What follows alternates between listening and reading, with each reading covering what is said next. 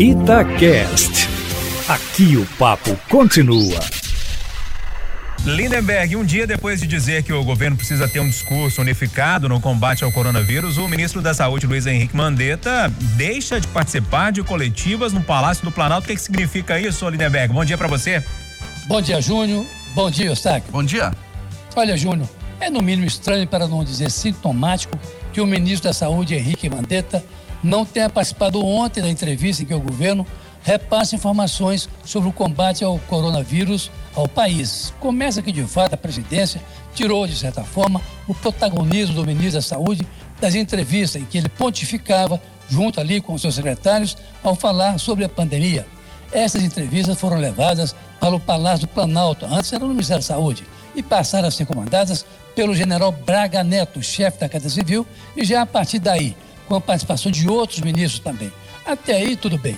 Mas não é segredo para ninguém que há uma clara sintonia entre o que prega o ministro da Saúde e o presidente da República. Até que domingo, Henrique Mandetta parece que perdeu a paciência e pediu que houvesse uma linha única de comunicação entre o governo e a população, uma vez que, nas palavras dele, era impossível o governo, vale dizer, o presidente da República fazer uma coisa e ele, Mandetta, falar uma outra. Isso soou no governo, Júnior, como se o ministro da Saúde estivesse quebrando a hierarquia e se subordinando contra o chefe. Daí porque a ausência dele na coletiva de ontem, anteriormente confirmada pela Secretaria de Comunicação, é isso aí já ter soado como estranho ou significativo de que o ministro perdeu força e está balançado no cargo, que também não parece incomodar tanto assim a Mandetta, que na entrevista ao Fantástico domingo dava sinais de uma certa fadiga de tantos obstáculos internos que vem enfrentando no interior do governo, a começar pelo comportamento do presidente da República, que faz questão de mostrar que não admite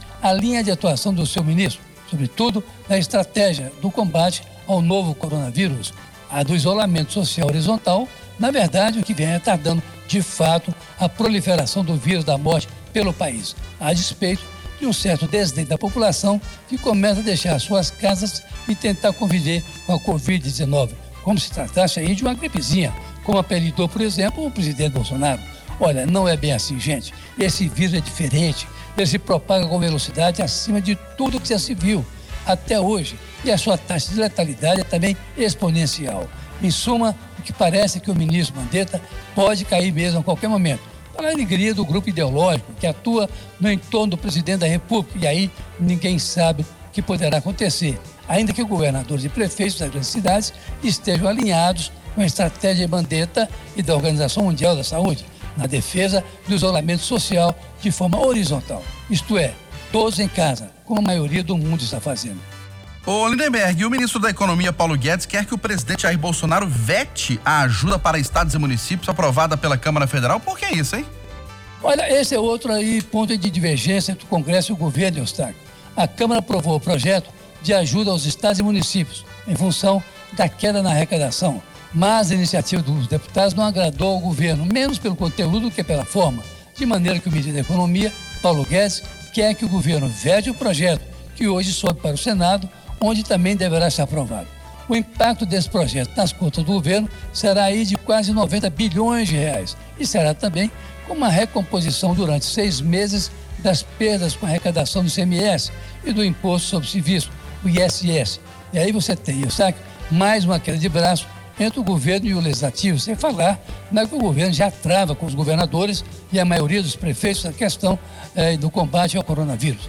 Na verdade, o governo nem é totalmente contra o projeto, aprovado ontem na Câmara dos Deputados, tendo optado antes pelo Plano Mansueto, que previa um outro tipo de ajuda aos estados e municípios, com uma, por exemplo, a renegociação das dívidas eh, dos estados em má situação financeira, como é o caso aqui de Minas Gerais, cujo governador Romeu Zema foi até Bolsonaro pedir socorro.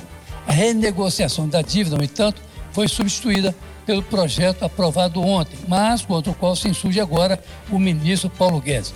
O presidente pode até vetar esse projeto, depois de passar pelo Senado, claro, mas pelos mais de 400 votos em que ele foi aprovado ontem, dificilmente o veto será mantido para mais uma possível derrota do governo Eustáquio.